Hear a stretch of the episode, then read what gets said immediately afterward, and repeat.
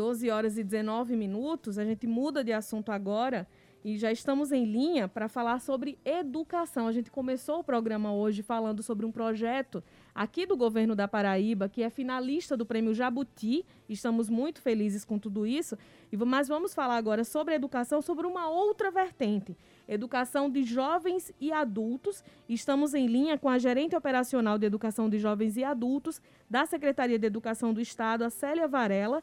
Seja bem-vinda, gerente, para conversar conosco.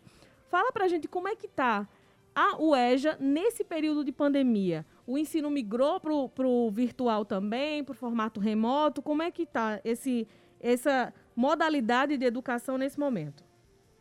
Primeiro, muito obrigada pela oportunidade. Boa tarde a todos. É, a Paraíba, né, com as iniciativas da Secretaria de Educação, Ciência e Tecnologia é uma referência em nível nacional em possibilidades estratégicas de um ensino remoto. E a educação de jovens, e adultos, ela é uma modalidade que faz parte da rede. Então, todas as iniciativas também contemplam, a educação de jovens, e adultos, que é a EJA. E aí o ensino remoto também fez parte desse cenário, né, dessa, moda, dessa modalidade. E aí sim, nós estamos com atividades de ensino remoto, TV Paraíba Educa, são muitas inicia iniciativas que estão sendo realizadas, por isso que a Paraíba está na frente, né? É um dos, dos estados que tem grande êxito nessa implementação do ensino remoto. E aí, quando a gente fala sobre, sobre essa modalidade de ensino, hoje vai ter um evento justamente para falar sobre as identidades do EJA e as metodologias que são aplicadas para o ensino de jovens e adultos, não é isso? Conta para a gente sobre esse evento. Então, é, é uma iniciativa né, da Secretaria Executiva Pedagógica, né, que está na frente o, o secretário Gabriel, Gabriel Santos, né, e na pasta o secretário Cláudio, é a iniciativa de fazer uma formação nesse sentido das identidades dessa modalidade, a partir das experiências, dos desafios que é implementar o um ensino remoto, que é fazer a escola fora da escola, né? A ESA, ela, ela é uma, é uma educação de reparação, é uma política afirmativa de direitos para as pessoas que não tiveram eram acesso, que por alguns motivos socioeconômicos não concluíram a, a educação básica. Eu estou falando, está tá com eco. Vocês estão ouvindo bem? A gente está lhe ouvindo bem. Brasinha vai, vai verificar aqui o, o retorno da senhora. A senhora está falando com o telefone em viva voz ou está no, não, no ouvido? Não, é o celular mesmo, tem viva voz. Certo. Ok, mas está ouvindo, né, gerente? Estou ouvindo. Nós estamos, eu estou duplamente sua, sua, voz, sua voz está perfeita aqui para nós então, no, pronto. estúdio.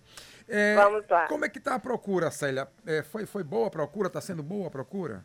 Intensa, muito, muito boa, porque essa iniciativa a gente também a fez uma articulação, né, muito a partir das necessidades dos professores, dos coordenadores pedagógicos, dos gestores.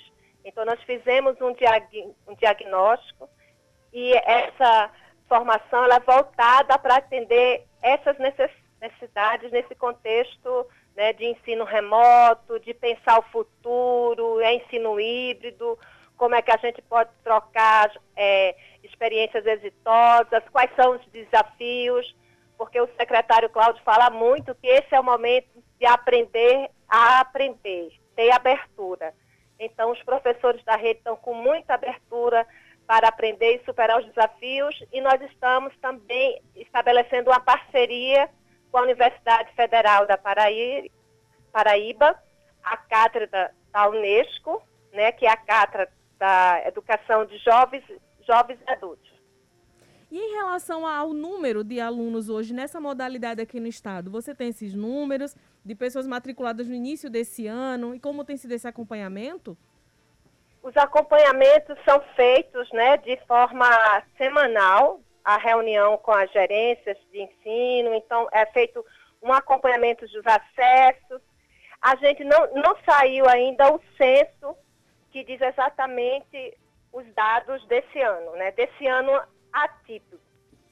O que nós temos são os dados do, do, do ano 2019, né?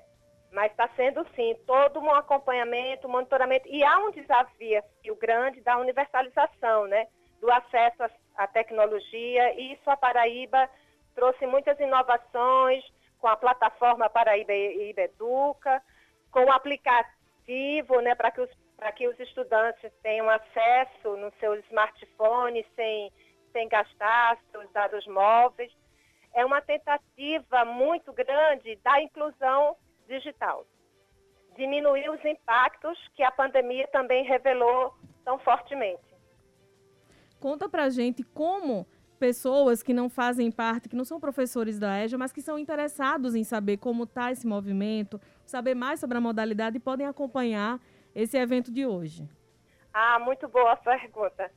O evento de hoje é uma live e ela é aberta para o público que está interessado nesses temas. E o tema hoje é metodologias ativas nos contextos da EJA. A professora Daniele Dias, da UFPB, especialista nessa área, e também tem a professora Jarleide Santos, que também é especialista em direitos humanos, especialista em metodologias ativas. E o propósito do curso é unir teoria e prática. O que essas temáticas esse curso vai trazer de aplicação e inovação para a prática dos professores, dos coordenadores pedagógicos e da gestão. Nós temos 522 oh, pessoas inscritas, mas qualquer pessoa interessada pode acessar o canal do YouTube, do YouTube da Secretaria de Educação. Agradecer... Hoje às 19 horas. Agradecer a gerente operacional da Gerência Executiva de Educação de Jovens e Adultos da Secretaria de Educação da Paraíba, Célia Varela. Célia, obrigado pelas informações, parabéns e até uma próxima. Eu que agradeço, uma boa tarde a todos e podem assistir junto conosco, será um momento muito de integração, interação e prol da educação pública e de qualidade da Paraíba.